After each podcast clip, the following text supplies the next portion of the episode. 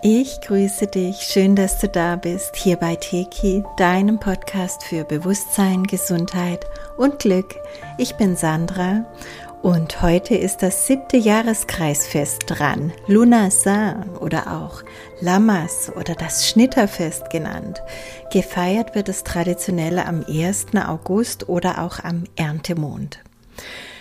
Also Lunasa ist das Fest der Ernte, aber es ist noch kein endgültiges Erntedankfest. Das kommt dann erst mit dem Abschluss der Ernte.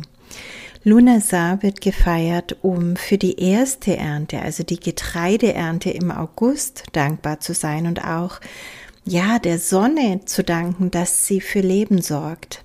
Es ist dann auch die Zeit des Brotbackens, woher der Name Lammers kommt. Die Vorräte für den Winter wurden damals eben immer jetzt schon vorbereitet, wozu auch eine natürliche Hausapotheke, eine Kräuterapotheke gehörte. Es geht also wieder, wie bei allen Jahreskreisfesten, um Dankbarkeit. Darum, das Leben, die Fruchtbarkeit, die Liebe zu segnen. Und das liegt allen Festen zugrunde.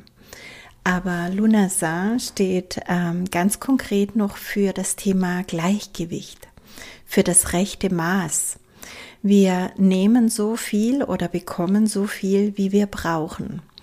Ähm, immer. Das Leben sorgt immer für uns. Wir haben es überhaupt gar nicht nötig zu horten. Die Grundlage der Mentalität des Hortens ist immer Angst. Wir horten nur aus Angst mehr, als wir brauchen. Das ist mangelndes Vertrauen, dass beim nächsten Mal wieder genug von allem für uns da ist, und zwar für uns alle. Lunassar lehrt uns, dass die Natur das rechte Maß immer kennt und dass wir ihr vertrauen dürfen und dass wir uns ja hingeben dürfen. Und damit steht Lunassar auch für den Ausgleich in unserem Leben, für das rechte Maß. Du weißt ja, ich äh, durchleuchte die Dinge dann gerne auch vielschichtiger beziehungsweise möchte einfach nicht nur das, das Materielle, was hier so gefeiert wird an den Festen anschauen, sondern eben auch den tieferen Sinn, warum macht es Sinn, da jetzt auch für uns im heutigen Leben, wo wir diese Feste vielleicht nicht mehr so bewusst feiern, aber wo wir ja doch noch eingebunden sind in diese Zyklen, wo macht es Sinn, da nochmal vielleicht tiefer hinzuschauen? Und ja, zu diesem Thema hm, kann man sich einfach mal folgende Fragen stellen. Wo gebe ich zu viel und empfange nicht? Wer oder was hindert mich am Empfangen? Bin ich es mir wert, anzunehmen und zu empfangen? Und aber auch umgekehrt, wenn ich gebe, wenn vielleicht mein Geben auch im Überschuss ist, kommt denn das, was ich gebe, wirklich von Herzen? Oder ist es aus einer, ja, Opfer-Märtyrer-Mentalität heraus, ähm, damit ich immer die oder derjenige bin, der mehr gibt als die anderen, ja, und dann ähm, sich darin suhlen kann, wieder nicht zu empfangen, ja, also auf beiden Seiten beim Empfangen als aber auch beim Geben kannst du dir einfach mal anschauen, bin ich da im Gleichgewicht oder hindert mich da noch etwas? Weil du kannst dir das Thema Geben und Empfangen vorstellen, wie wenn du mit deinen Armen nach vorne einfach einen Kreis formst. Deine Hände treffen sich also vorne vor deinem Herzen dann wieder. Die Arme formen einen großen Kreis. Und die Energie, die jetzt in diesem Kreis fließt, fließt erstmal rechts rum raus über den rechten Arm, über unsere aktive rechte Seite geben wir und dann fließt sie links rum wieder rein, über unsere weibliche Seite empfangen wir. Und du merkst, das ist Herzebene. Das bedeutet, immer wenn wir im Herzen zentriert sind, wenn unser Geben wirklich auch von Herzen kommt und wenn wir in Herzensaustausch stehen mit den anderen Menschen, aber auch mit dem Leben selbst, dann empfangen wir auch. Und ja, wenn das, was man gibt, gar nicht wirklich echt ist, dann kann dieser Kreis einfach nicht sauber geschlossen werden und dann empfängt man auch nicht schön. Und das sind einfach Fragen oder Themen, die dürfen wir uns ganz ehrlich anschauen und innerlich auch sehr ehrlich beantworten. Und so kann sich durch Erkenntnis auch in unserem Leben ein Feinsinn für das rechte Maß einstellen. Und der zieht sich ja durch alle Lebensthemen, das rechte Maß. Und es ist sehr gesund, wenn wir da reinfinden. Dann geht es auch um das Thema, weil es ist ja das Schnitterfest, Lunasar. Es geht da auch darum, einen Schnitt zu machen. Also manchmal auch um einen neuen Abschnitt zu beginnen, einen alten Abschnitt zu beenden. Also damals, die Schnitterinnen kamen dann mit der Sichel und haben wirklich souverän ganz genau das Korn und die Kräuter geschnitten, was jetzt dran war und eben genau auch so, wie es jetzt dran war. Und das lädt uns auch auf spiritueller Ebene ein, diesen Schnitt zu machen, souverän und klar.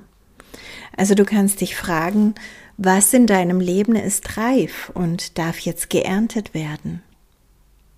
Was in deinem Leben hat ausgedient und darf losgelassen werden? Was möchtest du bewahren? Worauf möchtest du lieber zukünftig verzichten? Also dieses Aussortieren, machen Schnitt. Was in deinem Leben braucht einen ganz neuen Schnitt, um wieder kraftvoll wachsen zu können? Und die Früchte welcher Taten, die ja Samen sind, ernte ich gerade? Ja, und wenn es da etwas gibt, was du hinter dir lassen möchtest, dann ist es jetzt ein guter Zeitpunkt für diesen Schnitt. Damit kommt in jedem Fall ein neuer Lebensabschnitt. Lunasar wird auch äh, neben Beltane ist es das zweite keltische Fest, an dem traditionell zwischenmenschliche Beziehungen eine spezielle Bedeutung haben. Lunasar bedeutet auch Hochzeit des Lichts und hier geht es immer um Verbindungen. An Lunasan war es traditionellerweise so, dass sich ähm, Verliebte füreinander entscheiden konnten und ähm, sie haben dann praktisch ihre Hände so zusammengebunden und symbolisch durch ein Loch in den Steinen gesteckt. Und diese Verbindung, die galt dann erstmal, ähm, war aber noch nicht für ein Leben geschlossen, sondern es ist sozusagen ein Probe, Jahr oder Probehalbjahr. Und es bedeutet bis Beltane. Also sollte die Verbindung nicht gut laufen, sollte man sich geirrt haben oder einfach merken, nein, ähm, wir wollen lieber wieder andere Wege gehen, dann konnten die beiden an Beltane offiziell das Ende verkünden und es gab dann auch keine weiteren Verpflichtungen auf beiden Seiten. Beltane ist, wie du weißt, am 1. Mai. Ja, und die alten Sagen haben auch noch ein bisschen was hergegeben. Ähm, in alten Sagen können wir erfahren, dass auch viel getanzt wurde an Lunasan, eigentlich auch an allen Festen, wobei die Tänze aber zu Lunasan ähm, gerne mit vielen Umdrehungen getanzt wurden. Also die Menschen haben spiralt und zwar querfeldein, überall, nicht nur ums Feuer, sondern haben sich weit ausgebreitet. Ich kann es auch so bildlich sehen und energetisch gesehen ähm, haben sie damit das ganze Land, also ihren Acker, ihr Feld, ähm, aber auch ihr, ihr Wohnland praktisch ähm, energetisiert. Denn überall, wo wir gehen und stehen, sind ja Gitternetzlinien, sind wichtige Drehpunkte, sind Kraftplätze, sind weiße und schwarze Punkte. Das erkläre ich in Teki 3 genauer. Ähm, also Punkte, an denen wir Energie zugeführt bekommen, je nach unserer Schwingung oder auch Energie abgezogen bekommen, was man aber auch ähm, bewusst als Reinigungsstation ähm, sozusagen verwenden kann. Und ähm, durch dieses Drehen und Wirbeln und Spiralen kann man sich an diesen Orten enorm aufladen und auch diese Orte reinigen, diese Punkte reinigen und energetisieren. Also das ist immer ein Win-Win-Game. Und ähm, ja, einer Sage zufolge konnten damals die Druiden und Priester zur Hochzeit des Lichts Blitze herbeirufen, die dem Volk die magische energetische Verbindung von Himmel und Erde zeigten. Also wir wissen ja, dass freie Energie auch früher schon zur Verfügung stand und von daher ist das eigentlich gar nicht so magisch und gar nicht so Besonderes, wenn wir einfach wissen, was alles zwischen Himmel und Erde da ist und gerade einfach in unserem Zeitalter nicht wirklich genutzt wurde bisher. Aber das darf ja alles jetzt wieder kommen. Es gibt dann auch noch die Vermutung, dass den Keltenschanzen in diesem Zusammenhang eine energetische Bedeutung zukommt. Lunasa lehrt uns, dass die Natur das rechte Maß immer kennt. Lunasa lehrt uns, dass wir uns dem Leben vertrauensvoll hingeben dürfen. Lunasa lehrt uns, dass für uns gesorgt ist.